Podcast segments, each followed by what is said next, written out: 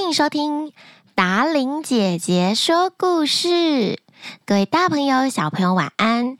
我是最喜欢说故事给大家听的达玲姐姐。上个星期我们说了四个聪明的兄弟上集，大家是不是很期待今天的故事结局呢？不管你现在是在床上、在车上，还是在哪里听故事，让我们一起听看看到底四个兄弟各自的本领，谁可以带领他们进到幸福的生活呢？格林童话《四个聪明的兄弟》下集。本故事搜集自网络世界，由达玲姐姐润饰改编。老父亲看过四个儿子的表演之后，对他们的技艺都非常的满意。过了不久，这个国家出了一个大乱子，国王的女儿被一条巨龙给抓走了。失去女儿的国王每天都非常的难过，于是他贴出通告，对所有的百姓们说：“不管是谁，只要将我的女儿救回来的那个人。”我就将我的女儿许配给他作为妻子。四个兄弟知道这件事情之后，他们互相商量，决定要用这个机会各展所能。他们想要一起努力，看看是否可以把公主救回来。占星学家老二说：“我很快就能够找出公主在哪儿了。”说着，占星学家老二拿起望远镜一看。他叫道：“我看到他了，他正坐在很大的大海中，一块礁石上。我还能看见那条龙就在他的身边守卫着。为了他们兄弟能够到达那儿，他找了国王配备一条船，他们四兄弟就乘着那艘船出海了。按照老二的指点，船在海上航行很久之后，终于抵达了礁石的旁边。”真的就跟老二说的一模一样。他们发现公主正坐在礁石上面，而那条巨龙躺在她的身旁睡觉，龙头就躺在公主的大腿上。老三猎手说：“我不敢射杀那条龙，我怕会把年轻美丽的公主也一起射死。”老大神偷说道：“就让我用我的技能试试看吧。”才刚说完，老大神偷就跳上礁石，他从龙的头下把公主偷偷的移了出来。他的手法又快，动作又轻，龙一点都没有发觉，仍然在那里鼾声大作。当老大救出公主之后，四兄弟非常的高兴，他们急忙带着公主上船。快速的掉头，想要趁着巨龙还没有苏醒时回到他们的国家。但是没过多久，那条巨龙就醒过来了，而且他发现公主不见了。巨龙立刻飞了起来，在他们的后面大声的咆哮，追了过来。当巨龙飞到船的正上空时，他张牙舞爪的向四兄弟还有公主扑下来。说时迟，那时快，老三猎人举起了弓箭，一箭射过去，正好射中了巨龙的心脏，龙掉下来死去了。可是四兄弟跟公主仍然没有摆脱危险，因为那条巨龙的庞大尸体刚好落在船上，把整条船给打碎、用坏了。他们全部都掉到无边无际的大海里。这时候，他们只能抓着几块船板，茫然地漂游在大海上。就在此时，老四裁缝拿出了他的针，不一会儿就把一些船板缝在一起了。他爬在上面，把漂浮的碎板块们通通捞起来，将它们全部缝合在一起。很快的，老四裁缝师就把船恢复成原本的样貌。接着，他们四兄弟就跟公主上了船，有说有笑的往目的地航行，一路顺风。他们很快就安全的回到了自己的国家。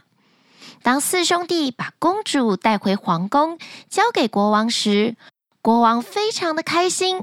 他对四兄弟说：“你们其中一个将跟公主结婚，但必须由你们自己确定是哪一位。”国王刚说完，他们兄弟之间引起了一场争论。占星学家说：“如果不是我找出公主在哪里，你们的本领毫无用处。”神偷老大说：“如果不是我把公主从龙头下偷出来，你看到她又有什么用呢？所以说，公主应该是属于我的。”老三猎手说：“不对，她应该是我的。如果不是我把龙射死，龙早就把你们还有公主都撕成碎块了。”哪还可能站在这里啊？老三猎手说完，老四裁缝又说：“如果不是我把船再度缝好的话，你们全部都会淹死。因此，公主应该是我的人。”四兄弟你一言我一语，大家都觉得是自己的功劳。国王在一旁听了他们的争论，于是他说道：“你们每一个人说的都有道理，少了你们任何一个人。”公主都不可能回来。不过，我认为最好的办法就是你们谁也不要娶我的女儿，而我会将王国的一部分划分给你们四兄弟，当做你们救回公主的感谢之礼。这样你们觉得如何呢？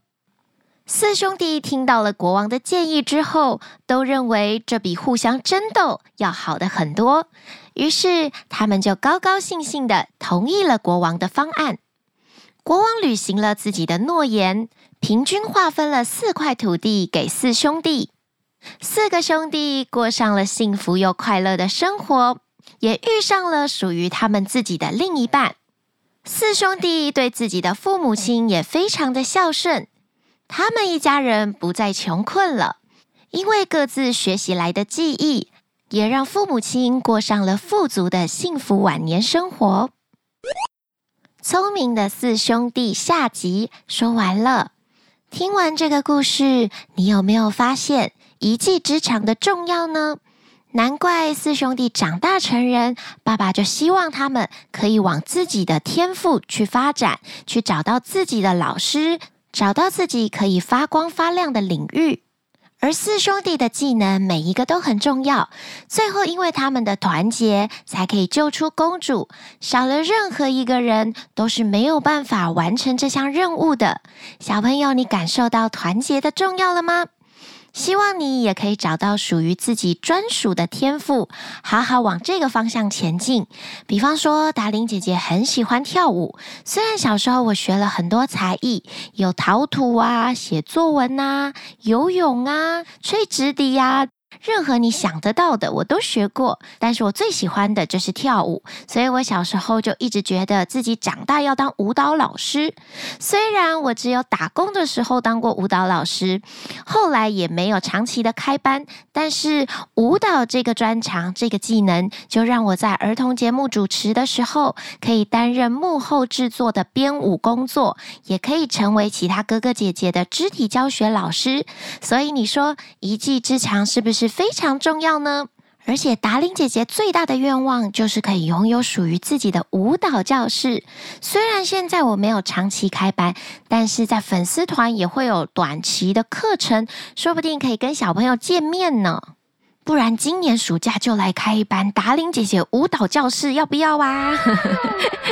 虽然现在这个社会除了一技之外，我们还要斜杠多技，要有很多很多的技能，但是至少要找到一样属于你自己跟别人不一样的地方哦。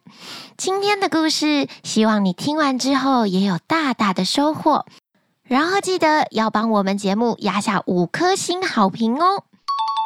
之前收到爸爸妈妈的 feedback，希望有固定的扣款机制，可以长期的赞助我们节目。但目前因为还没有这样的方案，所以还是要麻烦大家，每次听完故事的时候，点击下面说明栏的链接，你就可以捐款给我们节目，让我们节目长存喽。谢谢你们的支持，我们都会收到，也欢迎你留言给我们。我们下个故事再见了。